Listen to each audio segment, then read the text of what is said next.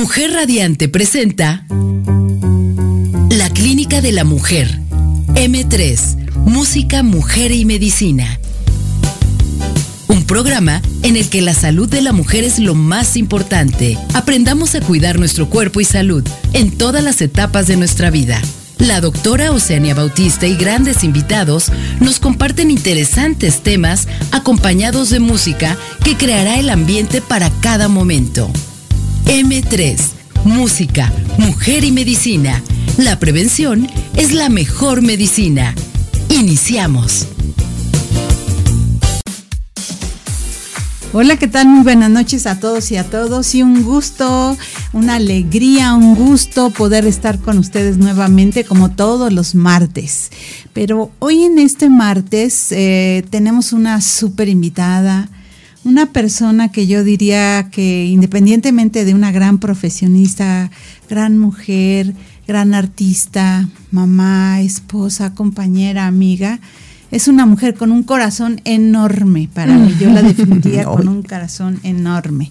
Y bueno, a nombre del equipo de Mujer Radiante, eh, vamos a darle la bienvenida a la doctora Echeverría Coto, que es una gran, gran, gran amiga, Estela, y así como su nombre, una Estela de luz.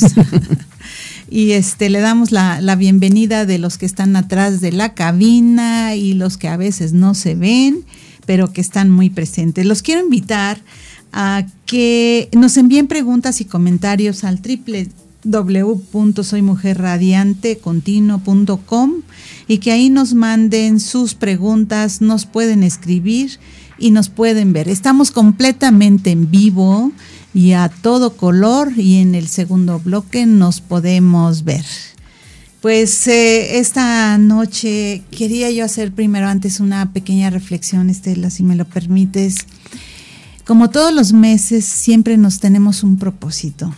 Y este mes, el propósito que tengo yo para nuestras radioescuchas es, como es el día de, de los papás, contactar a todos los hombres de nuestra vida, empezando por nuestro papá. Y este ejercicio de poder hablarles y felicitar a los hombres por el papel tan importante que tienen por ser padres, hermanos, hijos, eh, igual que el Día de la Mamá, creo que es algo que hay que reconocer. Y bueno, les voy a platicar el día de ayer, llegué a casa de mi madre allá en Xochimilco, mamá, te quiero. y este y fui a, a, darle las gracias a las cenizas de mi papá por ser el primer hombre en mi vida, por ser tan siempre está presente. Y entonces dije, a veces tenemos muchas eh, fallas de comunicación, dificultades, pero fui a darle las gracias a mi papá porque gracias a él estamos hoy aquí. Eh, a mi hermano también y mi hermano que ya se fue. Hoy contacté a dos amigos, un arquitecto que hace los sets de, hizo de Capadocia, él hace de mirada de mujer, él hizo los sets. Es un arquitecto, también compañero mío de la... Alberto, a un amigo que tenemos más de 40 años, eh, él se ha dedicado a sembrar arbolitos, Roberto de la Vega, que está en Veracruz y que se ha dedicado a, mandar árboles en adopción, lleva más de 500 árboles en Veracruz. y los da, y él se ha dedicado a reforestar. Y bueno, esto quisiera yo invitarlas a que hiciéramos una conciliación con los hombres, porque ahorita con tanta revuelta de todos, creo que el papel de los hombres en la vida de las mujeres es muy importante, pero hay que saber reconocérselos y este mes pues hablaremos de los hombres en la vida de las mujeres, por supuesto. Bueno, pues para entrar en materia, Estela Echeverría Coto. Gracias, muchas gracias por, por la invitación, primera. Gracias. Dime, en primer lugar. Vamos hoy a hablar de la mirada con el arte, a través del arte. Dinos quién eres. Bueno, como ya dijiste, soy cirujana oftalmóloga. Mi nombre es Estela Echeverría Cota. Y eh, eh, estoy casada, tengo un hijo hermoso del que estoy muy orgullosa. Y me dedico hoy por hoy a la oftalmología en mi consultorio particular. Y como tú lo dices, el arte siempre ha sido parte de mi vida, ¿no? Me gusta muchísimo pintar lo he hecho a lo largo de mi vida con espacios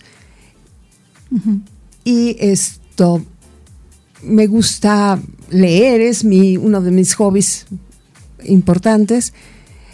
Y pues soy una más, una más de estas loquillas que andamos por aquí, dando guerra. Estela, ¿cuándo empezó tu carrera de artista, de pintora? Yo sé que eres pintora.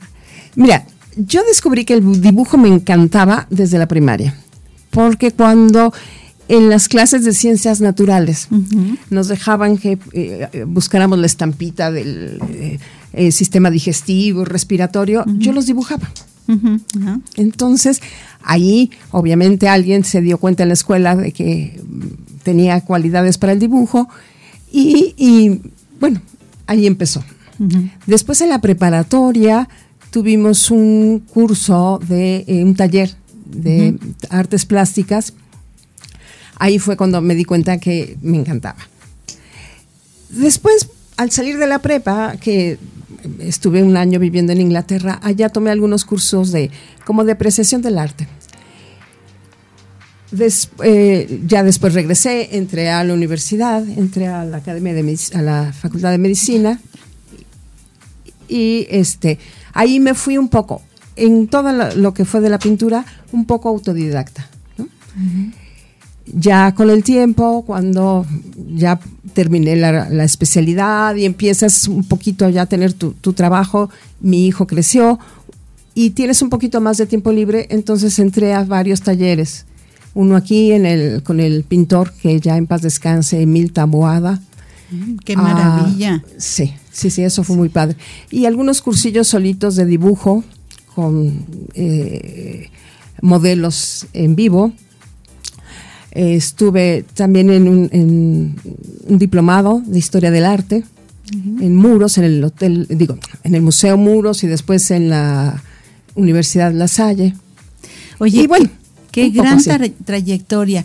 Mm, ¿Qué te parece si de este arte hablemos de la música? Te invito a escuchar. Eh, y conectarnos con una canción de mi autoría, cantada por mí. Entonces, Vamos a escucharla, ¿te parece bien? Me encanta la idea, me encanta. Para todos ustedes.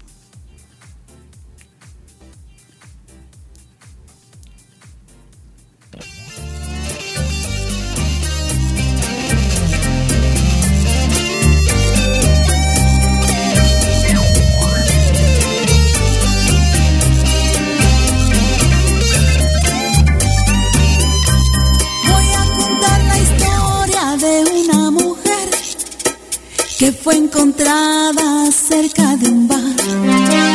Gente confusa solo veía que la mujer se sonreía. Si iba o venía, no lo sabía. La policía pronto llegó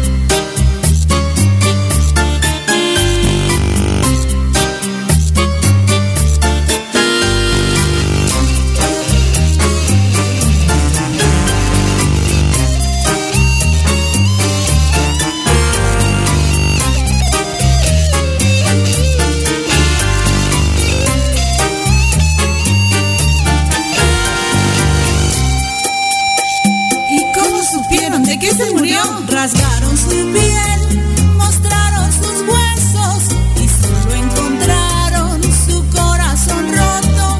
Brotaban, brotaban notas de sol, música, poesía, flores y amor.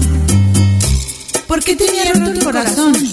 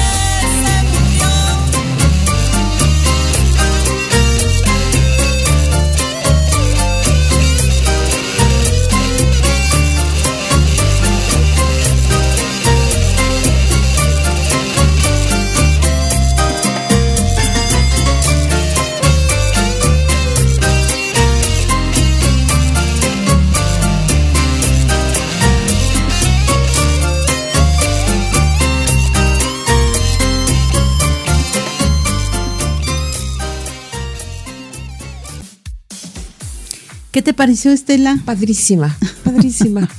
Fíjate, es la historia de una mujer encontrada en la vía pública. sí. La recogen, la llevan al semáforo y se llama La Soledad, la Edad del Sol. Como muchas mujeres que han encontrado ahora, ¿no? Y esa, esta canción, digo, la escribí hace, no sé, yo creo que 20 años y creo que tiene mucha vigencia. Eh, la quisimos hacer así rítmica, ¿no? Y una gran reflexión de asuntos tan emocionales como es el amor, ¿no? Los excesos, la soledad y en la edad del sol. Sí, sí. y bueno, Pero pues, además con muy bella, muy bella porque sí te hace reflexionar sobre este gran problema que tenemos ahora eh, de tantas mujeres muertas en forma violenta, pero finalmente aquí lo manejas como que ella muere de amor. Sí. Entonces, sí te hace pensar en esas mujeres, pero no te hace sufrir. Claro. Te hace reflexionar, sí. Sí, sí. Pues esa es una, y digo, y tú eres un claro ejemplo de también que de tu medicina has hecho un arte, ¿no? ¿Cómo ve una oftalmóloga? Digo, nos quedamos en todo esto, esa gran trayectoria, pero tú has sabido llevar las cosas en ambos, ¿no? Acompañándote siempre, ¿no? ¿Cómo es la mirada de una oftalmóloga frente a los colores, frente, ¿no? Y tú que te dedicas a los ojos, ¿no? A las cuestiones de la retina. ¿Cómo mira un artista oftalmóloga el arte? Cuéntanos. Ah, Pues mira, yo creo que la mira como la puede mirar cualquiera, ¿no? El arte, pues es parte del ser humano, desde que eh, de alguna manera sintió, tuvo la necesidad de expresar algo.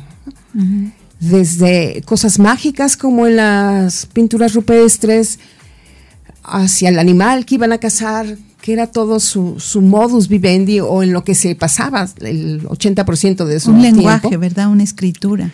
Y así conforme en la historia, siempre el hombre a través de la- del arte se ha tenido que, se ha expresado, o es su modo de expresar sentimientos, miedos, sueños. ¿no?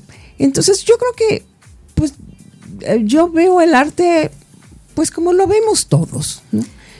Pero tú nos curas los ojos y nos haces ver. Fíjate que sí, y, y- y en, cuanto a los ojos es algo muy, muy lindo porque a pesar de que el ojo se desarrolla y todos venimos, viene el ojo desde las primeras células fotorreceptoras, la variedad de ojos que hay en el, en el mundo animal es impresionante. Cómo hay eh, la diferencia de un ojo de una hormiga, de un ah, león, de un tigre, de un águila, aun cuando todos tienen la misma función, que es visual, que es la Sí. de visión, como son artísticamente hermosos y diferentes. Sí. Pues Es, es una variedad impresionante. De verdad, qué linda plática tan enriquecedora. Nos vamos a ir ahorita a un corte, pero no sin antes felicitar a mi hija, porque hoy 7 de junio está cumpliendo, está cumpliendo 39 años y hace 39 años yo parí a una linda hija. Y pues querida hijita, te amo. Gracias Dios por permitirme llevarla a Puerto Seguro y entregar una niña más para esta sociedad y ahora a toda una mujer. Felicidades, hija, y a todos los que, los Robertos, porque hoy es día de San Roberto, todos los que cumplen años. Y pues nos vamos en un pequeño corte, muy brevísimo, y vamos a oír más música. Gracias.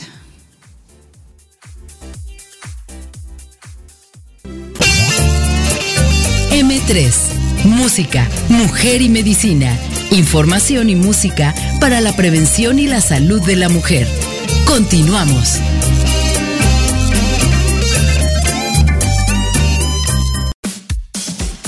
Y ya estamos aquí de regreso.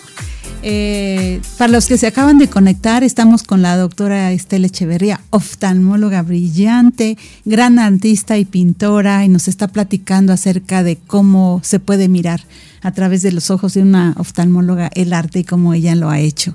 Entonces, pues aquí vamos platicando de su trayectoria, nos está platicando ella de la historia del arte, de cómo a través de los dibujos, las pinturas ha evolucionado. Y le preguntaba yo cómo veía una oftalmóloga este, eh, la pintura, ¿no? Con qué ojos también lo, lo podemos mirar. Y bueno, pues la vamos a dejar a eh, que nos de- comunique todo esto porque seguramente te ha tocado a ti ver personas con trastornos de visión, de colores, de todo esto, ¿no? Y esta maravilla, los niños. Y te haría yo una pregunta.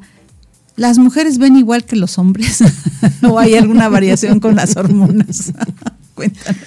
Bueno, oye, antes que nada, amiga, cada día cantas más lindo, ¿eh? Ay, qué bravo, linda bravo. eres. Eh, yo creo que las mujeres miramos de más. y a veces nos metemos de más. ¿no? Somos muy observadoras y esto es bueno cuando no nos pasamos de la rayita y entonces criticamos. ¿no? Em, ¿Cómo, cómo? A ver, de- decías un poquito de las alteraciones visuales. Eh, algo que tiene a ver, muy interesante el ojo es que, fíjate, o la visión, es que es de las partes de nuestro organismo que son más antiguas. Fíjate. Eh, las primeras células fotorreceptoras se dieron en el Cámbrico, que es la primera parte del, paleo- eh, del Paleozoico, ¿no? Hace 500 y pico millones de años. Entonces, unas algas empezaron a tener unas células fotorreceptoras. Estas eh, se estimulaban con la luz. Y la luz les permitía a estas algas mover- movilizarse, ya sea hacia la luz o hacia la oscuridad. Entonces, también es- es, eh, eh, existen unos animalitos en los cuales, eh, ay, déjame, picayas se llaman, que después van a formar la columna vertebral. Pero de todos nuestros demás sentidos, el primero que parece, o hasta ahora se sabe, es el de la visión, el que se empezó a dar cuando empezó a haber vida eh, pluricelular, ¿no? En el origen de, de la vida.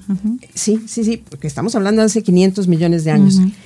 Se- después eh, nacieron unos animalillos que se les llamaron trilobitos en esa época, que son una especie de artrópodos que se entiende que, o se cree, pues ya sabes que en esto, a- alégale al Lampayer, ¿no? Pues si ellos dicen que hay 20 mil especies o que hubo 20 mil especies, le tenemos que creer Pues sí. encontraron en Alemania en el 2018 un fósil de estos animalillos. Y aquí ya se empezaba a formar el ojo.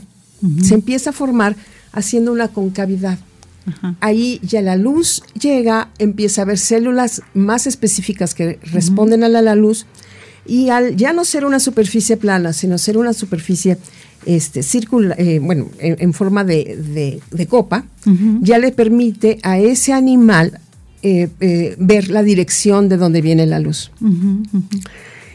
Esto hace, te digo, 500 millones de años. Después se forman los que se llaman los amítidos, que ellos ya tienen un poquito más de, eh, eh, células visuales y empieza a cerrarse ya esa copa a lo que hoy por hoy todavía tienen los nautilius. Tienen un orificio en el cual eh, se hace lo que llamamos en oftalmología el efecto Este efecto estenopeico ah, permite que se pueda ver ya con más claridad, ya no nada más se ve la luz, ya se empiezan a poder de- delimitar bultos. Yo no sé si tú te acuerdas que tiempo atrás se pusieron de moda unos lentes que les llamaban de rejilla. Ajá, de ¿no? como de Y cuadritos. decían que te curaban. ¿no? Ajá, Pues no es que te curaran, sino a la gente que tiene algún eh, eh, eh, eh, algo um, optométrico, es decir, que tiene ya sea miopía, astigmatismo, Sí, hipermetropía, al ver a través de un estenopeico, Sí. su visión se aclara. Claro. Bueno, entonces estos animalitos ya empezaron a tener dos ojos. Ajá. Ya ellos ya tenían un, un- un, ah, dientes, o lo que se podría llamar dientes, y ya empiezan a tener una columnilla este, y, y- y extremidades. Pero entonces, obviamente ahí fue evolucionando, después se da la córnea para cerrar la cavidad.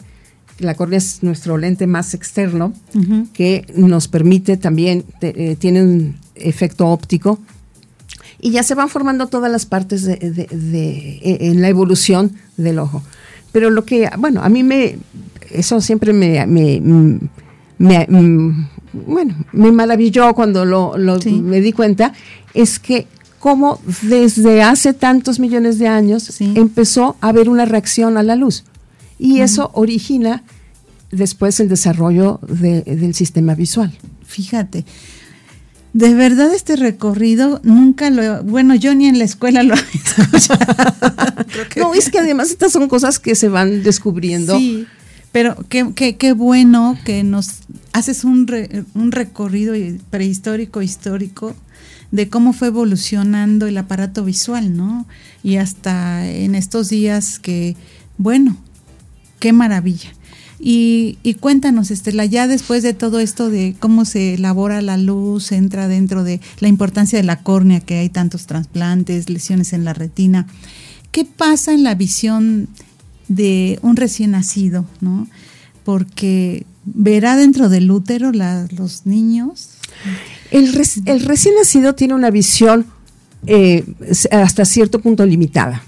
La mácula, que es la parte de la retina, a ver, la retina es la capa más posterior Ajá, Yo siempre le hago el símil, que es como el rollo de las cámaras de fotografía que nosotros usábamos. Claro. Bueno, ahí eh, todas las eh, eh, ese estímulo visual, Sí. toda esa información se va al nervio óptico, que el nervio óptico eh, combina o conecta al ojo con el cerebro. Claro. Bueno, la retina tiene una zona que se llama mácula. Sí. Se llama mácula precisamente porque cambia de color. ¿no? Mácula quiere decir mancha. Mancha. Y ahí es donde está la em, concentración de células visuales, sobre todo de los conos, que son los que nos dan la visión de color Claro. y la visión fina. Los bastones están más repartidos en el resto de la retina Sí. Y ellos se encargan más nada más de reaccionar a la luz y a la oscuridad. Sí. Bueno, el, el neonato, el niño, el bebé, eh, todavía, la mácula todavía no está completamente desarrollada. Por eso es que los niños necesitan recibir luz. Conforme van recibiendo luz y estímulos visuales, la mácula llega a su desarrollo completo. Qué importante, ¿no? Sí. Para recomendarles a las, sí. A, a las mamás. Y por ejemplo, en los bebés también se les, yo siempre les recomiendo eh, la estimulación visual. eh, lo más importante es que sea con algún X, muñeco, cualquier objeto que sea blanco y negro. Ah, es decir, que tenga el contraste entre lo blanco y lo negro. Porque todavía no tienen una buena percepción de colores. Ah, Entonces, con algo que tiene eh, ese contraste, les vas a poder hacer eh, eh, que, que se se fijen, estimular la visión Claro. y hacer todos los ejercicios visuales y juegos que quieras con él. Oye, pues mucho ojo que los recién nacidos, ¿no? Ya, ya a veces todo dicen todo de azul y todo de rosa, pero resulta que es blanco y Les negro. vale, al bebé le vale. o sea, blanco. Oye, ¿cuándo empieza a ver un- el, el niño los colores? No, es, es cuestión de semanas. de semanas, Sí, sí. Porque fíjate que existía también, por ejemplo, las personas indígenas utilizan colores muy fuertes, ¿no? Y creo que esto les ayuda a los niños, les estimula, ¿no? Conforme van creciendo la ropa, ¿no? Y hay gente que es así como muy oscura en la manera de, de vestir. o sea, y que- Sí. o sea que hay un desarrollo neurológico, ¿no? El ojo es como la ventana del cerebro y del alma, ¿no? Como, que, qué maravilla. Estela, de verdad, estamos, a- yo estoy aprendiendo mucho en esta clase y me imagino que muchas, este, eh, radioescuchas, hombres y mujeres están ahorita porque seguramente todos tenemos algún defecto visual de astigmatismo, de visión borrosa, de cerca y también la edad, ¿verdad? Se nos va pasando ya, ya dicen que el brazo ya se, no nos alcanza para ver. sí, Sí, sí. Pues síguenos platicando, Es lo que es la, que- la- es la presbicia, ¿no? sí, Que la gente suele decirle la vista cansada. exacto. El, el- el- lente externo es la córnea. Sí. Después tenemos al iris, Sí. que forma la pupila, que es un esfínter que abre y cierra para poder en- dejar entrar o salir más luz y, y para poder enfocar también. Atrás de eso está el cristalino, que también es un lente de muchos millones de años atrás que se formó. Este es el que nos ayuda a enfocar. Cuando el ojo logra o desarrolla ya un cristalino, la visión es mucho, muy diferente. Ya no nada más es bultos. Ya entonces hay una precisión en el enfoque. Una Porque, visión fina. Eh, claro. El, el ojo tiene la capacidad no solo de distinguir la luz o de distinguir la- la- eh, los colores, sino que puede enfocar desde muy lejos al infinito a cerca, ¿no? Muy cerquita. En cuestión de, de, de una tercera parte de segundo, Qué de maravilla. milisegundos. Cuando este cristalino, que es el que nos ayuda a enfocar en diferentes distancias, se va esclerosando, se va haciendo rígido, ya no puede modificar la forma. Ujú. la Entonces- elasticidad se pierde. Ajá. Eh, sí, sí, sí. El cristalino es como una cebolla, tiene muchas capitas, ¿no? Que originalmente son opacas, pero después, conforme se va desarrollando en el embrión, se van haciendo transparentes. Eh, eh, y entonces, cuando pierde esta elasticidad, el músculo que se encarga de a- a- hacerla más cóncava o más convexa, ya no lo logra. Es cuando entonces necesitamos un apoyo eh, óptico con lentes para poder leer. Fíjate, ahorita nos estás hablando prácticamente de la mayoría de los defectos ópticos y a través de la edad, ¿no? desde recién nacidos hasta pues cuando ya de repente hasta hay que cambiar el, el lente natural del ojo, ¿no? Fíjate que en el ultrasonido nosotros vemos vemos este la cavidad de- del ojo y, y se ven los cristalinos. Sí, claro, sí, sí. ¿no? Y entonces ya le puede dar uno la seguridad a las mamás cuando uno está pasando el transductor y dice, mire, aquí están los dos cristalinos. Ya le puede uno garantizar de que tienen los dos ojos ahí presentes. No sabemos de, de algún defecto, pero qué maravilla, ¿no? Y este recorrido histórico que nos hiciste, maravilloso, de verdad. Ahora, cuéntanos, ¿cuáles son los principales problemas que nos ha afectado ahorita con estos cambios que hemos tenido tan fuertes con respecto al enfoque de, de los ojos, ¿no? Con respecto al uso de estos... eh, Sí. Creo que es muy importante comentarlo, ¿no? Estos Sí. ejercicios, que debe haber un ejercicio de, de- de estar viendo todo el tiempo fijamente algo sin enfoque, en, en- en do- en 2D, en dos dimensiones, ¿no? Cuéntanos, Estela, a mí me apasiona esto. Fíjate que hay mucha gente y muchas teorías eh, eh, que abonan a que el- la lectura o el uso eh, eh, ahora de, los, de toda la tecnología que nos hace estar haciendo el enfoque puede desarrollar más miopía.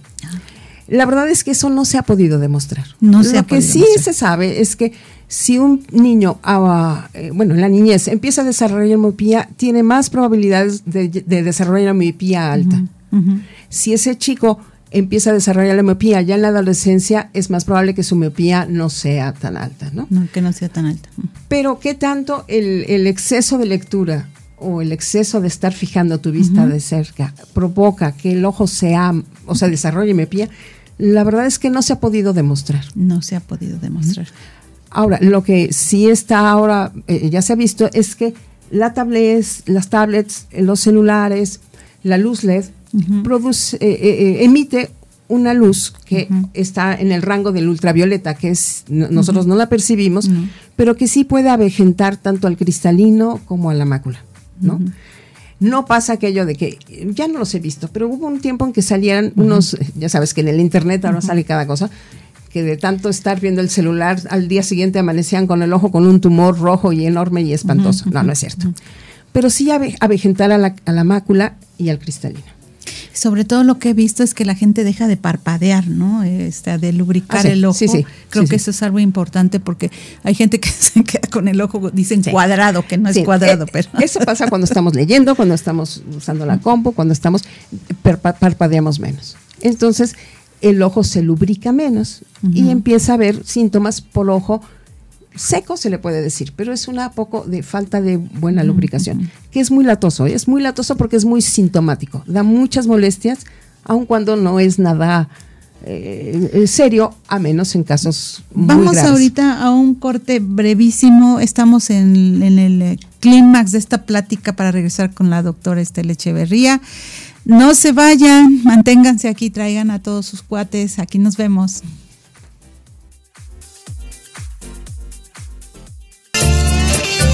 M3, Música, Mujer y Medicina. Información y música para la prevención y la salud de la mujer. Continuamos.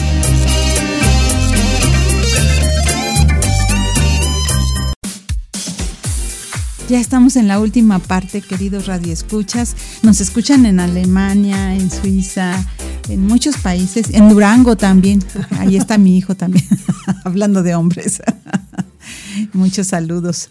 Y, y bueno, eh, creo que es infinita las posibilidades y, de lo que es la visión, ¿no? Esa visión de tan amplia que tenemos o puede ser tan reducida. Eh, ¿Tú qué más nos puedes decir eh, con respecto a, al cuidado de nuestros ojos, las revisiones que deberíamos de tener? ¿Cuándo detectamos que un niño tiene problemas? O sea, porque en muchas ocasiones los niños no aprenden o uno no alcanza a ver o la gente se cae. Y con una corrección te cambia la vida, Estela. Sí, sí, sí. Cuéntanos. Creo que hoy, hoy por hoy es eh, eh, más difícil que un niño pase desapercibido si tiene un defecto, bueno, no defecto, no se le puede decir defecto, pero hay una necesidad de corrección óptica, Sí, como pasaba antaño, ¿no? sí. Eh, desde muy bebés, una mamá observadora se va a dar cuenta si el niño sigue el objeto, el objeto que ella le está enseñando, ¿no? La sonajita, bueno, la sonaja eh, hace ruido, entonces puede seguirla por el oído, ¿no? Algo completamente mueva, visual. sí.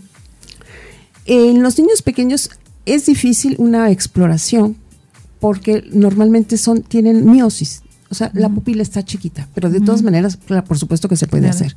Y cuando hay alguna sospecha, pues obviamente hay que dilatar pupila y hacerles una revisión eh, completa.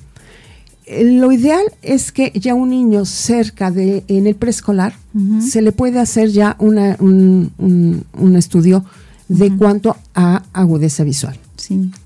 Y si hay alguna duda, obviamente ya se les hace refracción, eh, lo que llamamos la refracción dinámica, o si no, bajo el efecto de unas gotitas que ayudan a que leamos toda la, la- la posible eh, eh, refracción que tengan, ¿no? Y, la- y ver si es adecuado ponerles lentes o no. Con los niños es un arte. Es un arte porque hay que tratarlos con mucho eh, eh, cariño, con mucho cuidado, y no hay que exagerar, porque de pronto también vemos niños que traen lentes que no les son necesarios y que se vuelven un dolor de cabeza. Claro. Más tardan los papás en comprarle los lentes en que ellos los pierden, ¿no? Y entonces se vuelve, lejos de una ayuda, un caos familiar. Entonces hay que ponerle a los niños los lentes cuando están indicados, cuando son necesarios, que el niño se los va a poner y no se los va a quitar porque ven, o sea, le cambia la vida Claro. y ya no los va a perder. Y después, obviamente, tendríamos que hacer una consulta oftalmológica pues cada año. Pocos la hacemos, pero bueno, hay que hacerlo. Cuando en la familia hay antecedentes, por ejemplo, de glaucoma, entonces hay que estar como mucho más Un- vigilancia. mucho ojo. Porque el glaucoma es una de las causas de ceguera en el mundo importantes. el, el glaucoma hace unos años era sinónimo de ceguera, porque se detectaba tarde, Sí. y el, el bagaje de, eh, el- ay, se me va ahorita la palabra adecuada, pero bueno, no teníamos suficiente eh, medicamentos para tratarlos, ¿no? Había dos medicamentos. Sí. Hoy por hoy los eh, eh, estudios de gabinete, que es la tomografía y el campo visual, básicamente, eh, son com- como toda la tecnología, han avanzado. Entonces detectan desde cambios muy incipientes. incipientes. Antes también se suponía que, o se creía, se tenía en mente que un daño de glaucoma ya era irreversible. Hoy se ve con los nuevos medicamentos y ah, de- eh, diagnosticándolos a tiempo, que esos pequeños defectos se pueden, este, bueno, parar y a veces hasta hay una mm, regresión. Ah, fíjate. Entonces, eh, cuando hay antecedentes de glaucoma, en la familia hay que tener mucho más este, vigilancia de detectar. O sea, porque no va a dar síntomas. Ya cuando alguien tiene síntomas por el glaucoma crónico de ángulo abierto, que es el más frecuente, es porque está muy avanzado. Entonces, eh, eh, eh, hay que hacerlo cada año, ¿no? Sí. Obviamente, todos los diabéticos, hipertensos, también Ese es un necesitan una revisión es anual. punto, claro que sí. No esperar a ver borroso, porque cuando están viendo borroso es que la retinopatía, que así se llama, es, o sea, la enfermedad de la retina causada por los cambios en la microvascularidad, por la diabetes o por la hipertensión, que son las dos más frecuentes, digamos, este, cuando ya afectaron a la mácula, que es de la, vi- la visión central, eh, de lo que hablamos de la mácula, Sí. el caso ya está en una fase que no está iniciando. Entonces, Fíjate. Los tratamientos que demos no tendrán tan buen pronóstico ni tan buenos resultados como cuando los sí. tomas en, en fase temprana, como todo en la medicina, ¿no? Sí. Y detectarlo a tiempo es lo más importante. Nuestro lema aquí es que la prevención es la mejor medicina. Sí, sí. Otro tema yo creo que, mira, creo que es muy importante, por ejemplo, cuando nu- nuestras pacientes van ginecológicas por climaterio. ¿Por qué no pedirles una visita al oftalmólogo? Sí, claro. Sí, Porque muchas de nuestras pacientes tienen obesidad, tienen hipertensión, reciben medicamentos o tienen osteoporosis o traen un- una enfermedad tiroidea y no se lo recomendamos, fíjate. Es como debería de ser parte integral de, de este cuidado, de enviarles, ¿no? Sobre todo con la diabetes, que ahorita es- tenemos un genoma, un genoma terrible, ¿no? Y bueno, yo creo que esta, esta prevención no nada más pensar en eso, ¿no? De que vamos a reponerle hormonas o sino esta parte de, de estos ojos, porque además a veces en una revisión de ojos podemos detectar algún, al revés, ¿no? Podemos detectar alguna enfermedad. Claro, claro, Así. claro, claro. Fíjate que una de las eh, de que me inclinó a hacer oftalmología fue que, eh, bueno, yo durante, eh, en la universidad, a- a la, es- el- cu- ya ves que to- toman los, los psicos clínicos, casi que quería hacer de todo, Pasaba por... Quiero ser sí, excepto alguna que otra, Todos los. Eh, pero la medicina interna siempre me gustó mucho. Y después la cirugía también, pero la cirugía en general no tanto. Entonces la cirugía, la oftalmología tiene esa combinación. Que la cirugía de oftalmo es una cirugía muy linda, muy fina y que además el paciente oftalmológico casi siempre tiene un fondo en el que tienes que tú como médico este, involucrarte, ¿no? No puedes quedarte nada más en que veo el ojo y a ver qué, sino hay que involucrarse porque hay, hay mucho, eh, vamos, si te gusta la medicina interna, vas a orientar mucho a tus pacientes como oftalmólogo, qué es lo que tiene y a quién tiene que Claro, acudir. Sí. Fíjate que eh, nosotros cuando vemos preeclampsia, hipertensión durante la embarazada, también hay este un sistema de medición para ver si eh, a través de- del ultrasonido óptico para nosotros detectar pre- preeclampsias y problemas, ¿no? O sea, la maravilla. Y creo yo que una, digo, este programa ahorita está dedicado como a la prevención, la detección temprana, eh, este argot, como tú decías, de posibilidades de medicamentos ya que existen, pero creo que ocuparía una parte importante la cirugía. ¿No? que ha estado muy avanzada, pero también la mercadotecnia, este, Ah, sí, sí, sí, sí. Sí, Sí, que sí. creo que podemos tocarlo tantito antes de irnos, ¿no? Como siempre digo, cuando ya no quiero llegar, yo ya no me quiero ir. Y seguramente nos dará espacio. ¿Qué nos puedes comentar así de, de la cirugía oftalmológica? Eh, y de este boom que ha habido también mm, de Que te ofrecen, que te ofrecen, Sí, no sí, sé, sí. las operaciones de correcciones a temprana edad, no lo sé, para quitarte los lentes, ¿no? Sí, esa es una cirugía que se ha ido modificando de cuando inició al día de hoy. Es, eh, las primeras cirugías eh, pues no tenían tan buenos resultados como las que tienen ahora. Pero sí, el paciente tiene que ser elegido muy, con mucha calma y con mucho cuidado, ¿no? Porque es una cirugía en la que eh, no debe de irse con la idea de jamás voy a volver a usar lentes, ¿no? Es no depender de los lentes. Y hay, hay casos que sí son buenos casos para cirugía y otros que no lo son.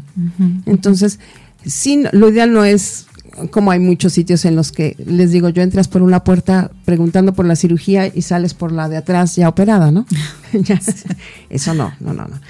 Pero eh, es una cirugía para el paciente adecuado eh, muy, muy, muy satisfactoria, ¿no? Porque hay quienes verdaderamente quieren no depender de los lentes. Y la otra cirugía que hoy por hoy de la que me, me- me preguntabas hace ratito es la cirugía de catarata, que es una cirugía muy noble porque hoy con las, la, las tecno- la tecnología nueva, la rehabilitación visual es muy rápida.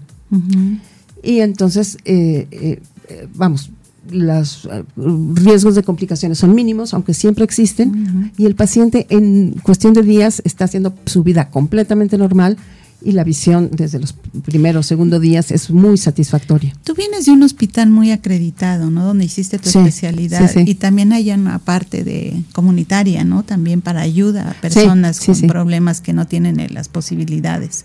O sea que en realidad quien ya detecta un problema no se puede detener, lo puede consultar, ¿no? Hay también este fundaciones, sí, asociaciones sí, sí. para que puedan hacerlo, los servicios de salud, también hay campañas, ¿no?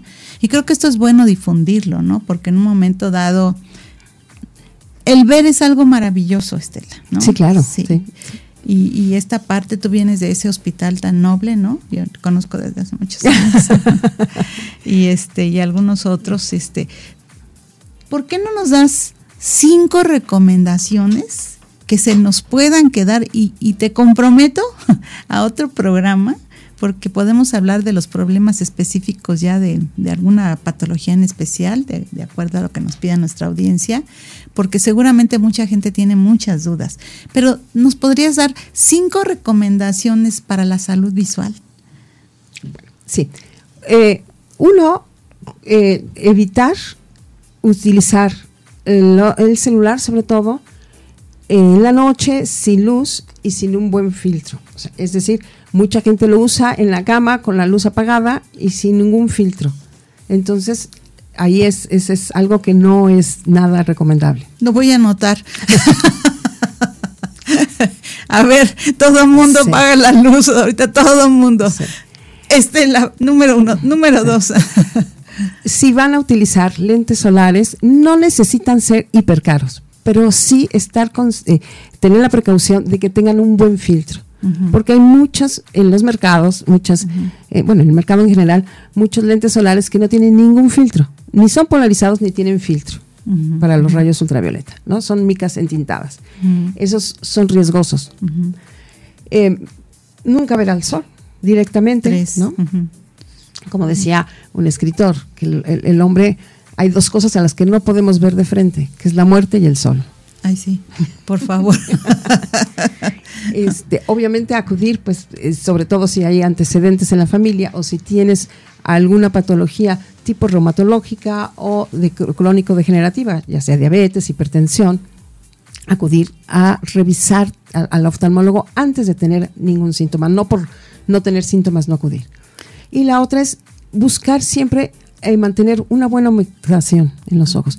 Ahora, con la contaminación, si el popo se alebresta, eh, si en, el, en Tepos hay incendios, si vas a la Ciudad de México, en fin, eh, mantener una buena humectación. ¿no? Hay muchas gamas de gotas en, la, en, el, en el comercio. El, eh, buscar que sean simplemente humectantes, que no tengan ningún otro medicamento. Oye, pues creo yo que estas cinco recomendaciones están muy bien incluidas y ahora sí que traemos colgados los ojos en cualquier padecimiento, ¿no? Y dinos, a mí me gustaría que platicáramos finalmente por tus pinturas. Eh, la doctora hace maravillas y trabaja mucho con el cuerpo femenino. Yo te he visto Sí, trabajar. sí, la ¿no? figura humana me gusta mucho. Sí, y sobre todo, ¿cómo ve una oftalmóloga, no? El cuerpo de las mujeres, yo como ginecobstetra, ¿no? Eh, a través de este arte, porque la medicina es un arte. En mi caso, la medicina, la cuestión de la audición, la escucha, el poder, pero en el caso tuyo, ahora que, fíjate, ahora que traíamos tanto los cubrebocas, Sí, sí. que nos veíamos, ¿no? Porque no sabías si atrás del cubrebocas alguien se estaba este, Sí, mordiendo sí, la el contacto lengua, visual ¿no? se hizo O mucho sea, más hizo, importante y nos y, lo- y nos tuvimos que enfocar en eso no o Claro. sea eh, darle más importancia a vernos a los ojos sí. Eh, dinos tú, ¿qué, ¿qué piensas de esto, de tu pintura, de tu arte? ¿Cómo te ha cambiado la visión a ti a través de, de tu edad? De, yo te digo, la doctora es muy joven, pero yo la conocí hace más de 35 años, ¿no? nos Ah, conocimos en el kinder Sí, sí. Cuéntanos, ¿cómo te ha cambiado la visión? en ¿Cómo ha madurado tu arte? ¿no? Yo he visto tus pinturas muy, tus colores y, y todo lo creativo que puede ser cualquier mujer, ¿no? En cualquier edad. sí ah, pues esa sí es una pregunta de los 64 mil ay ya ya declaré la edad ¿verdad? bueno este cómo ha evolucionado pues no lo sé no lo sé porque bueno va pasando va em, va pasando el tiempo ah, y, y- y, pues vas queriendo probar con una técnica con otra mezclándolas y bueno lo que se va se te va dando no de pronto puedes estar pasando por una época eh, eh, triste o no, ¿no? Con, problemas y entonces sí se reflejan en algunas pinturas. Pero, ¿cómo hay? No, no, te podría dar una respuesta muy clara, muy concreta. Sería perdón. cuestión de ver tu obra, ¿no? Irla viendo a través de los años, cómo ha ido Sí, sí, sí. evolucionando. ¿Tú Y es que, mira, finalmente, a lo largo de la historia, tú puedes dividir el arte en, eh, por las etapas, por características muy específicas, ¿no? Es, es muy diferente un pintor impresionista a un pintor del rococó, a un del romanticismo, ¿no? Y ahorita, de pronto, a mí, yo, yo digo que de pronto ya está, es, ya es como difícil inventar, ¿no? Se ha hecho tanto y hay, hay tantas corrientes que de pronto ahorita eh, me parece que se están dando una combinación de, te- de técnicas y combinación de estilos, ¿no? Una Que plura- pluralidad, ¿no? No sí, ser sí, tan sí, un poquito más globalizado y más Qué bonito. de- de mezclando cosas. Que eso pues a futuro alguien lo tendrá que analizar. Ahorita no podemos decirlo, ahorita pues eh, se va dando, ¿no? Y a lo mejor en la pandemia mucha gente fortaleció mucho eh, este arte, ¿no? De porque quedaba en la casa. Sí, eh, sí, y sí. creo que también tuvo una acción curativa, ¿no? De hecho, la, el pintar es eh, muy relajante, ¿no? Muy, sobre todo en la vejez, ayuda las culturas orientales, el dibujo, la caligrafía, Sí, forma una parte de, de- de la neurociencia muy importante, ¿no? Para que eh, el, el envejecimiento no sea tan prematuro, el, el- el Alzheimer, ¿no? Y creo que con esta visión tan, tan interesante que nos das, nos dejas mucho que pensar, de verdad, y ha sido verdaderamente un privilegio. No, al este, contrario, al contrario. Para Nos- mí es un orgullo que hayas pensado en mí. no, no, no, ¿cómo no vamos a pensar si eres un artista y además les has devuelto la vida, la visión, la alegría de vivir a muchas personas, ¿no? Porque Sí, la eso, medicina... eso es, eso es una No. satisfacción que, que, Sí. que- es inconmensurable, ¿no? imagina- Cuando sí. todo va bien, como siempre queremos que salga bien. ¿no? Y, y el paciente eh, eh, ve eh, mucho mejor, recupera confianza en sí mismo, Claro, sobre todo a cierta edad, ¿no? claro. a cierta edad porque de- pasa que de repente dicen, es que no veo tan mal, pero a cierta edad hay que tener mucho cuidado porque no ven bien el piso, no ven Las bien caídas. el escalón, no ven bien el... Y entonces eh, eh, es el riesgo de una caída, una fractura de cadera a cierta edad, pues es, es, es- es- es alto, ¿no? Sí, Entonces, de pronto si hay pacientes que eh, eh, prefieren retrasarlo por miedito, por X circunstancia, una cirugía de catarata. Y una cirugía de catarata a tiempo puede mejorar mucho la calidad visual y sobre todo ayudar a que su deambulación sea mucho más Sí. segura y evitar una caída de cadera. Porque una cirugía de, de- de- de fractura de cadera, pues sí, eh, es, es palabras mayores. ¿no? mejorar la calidad de vida, ¿no? Bueno, con esto nos despedimos. Estela, te comprometo a que regreses. Gracias, Vamos a sí. seguir hablando de, de este gran mundo de la visión y la introducción del arte en la medicina, como la música. Estamos cumpliendo con la función de este proyecto de M3 Música, Mujer y Medicina, donde la prevención es la mejor medicina. Pues nos despedimos. A todos les deseamos una noche linda, tranquila, llena de luz y de paz y que sus corazones estén llenos de mucha, mucha alegría y nos despedimos. Estela, muchísimas gracias. O sea, por habernos- amiga del alma, al contrario, gracias a ti. De verdad que me ha sido un placer venir aquí a estar contigo. Un gozo para todos. Bueno, pues con esto nos despedimos. El equipo de Mujer Radiante también se despide a nombre de nosotros y pues pasen muy bonita noche. Nos vemos la próxima hablando de hombres en la vida de las mujeres. Buenas noches. Pero de muchos hombres. de todos los hombres.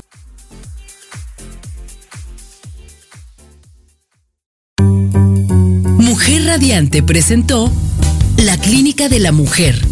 M3, Música, Mujer y Medicina. El programa en el que la salud de la mujer es lo más importante.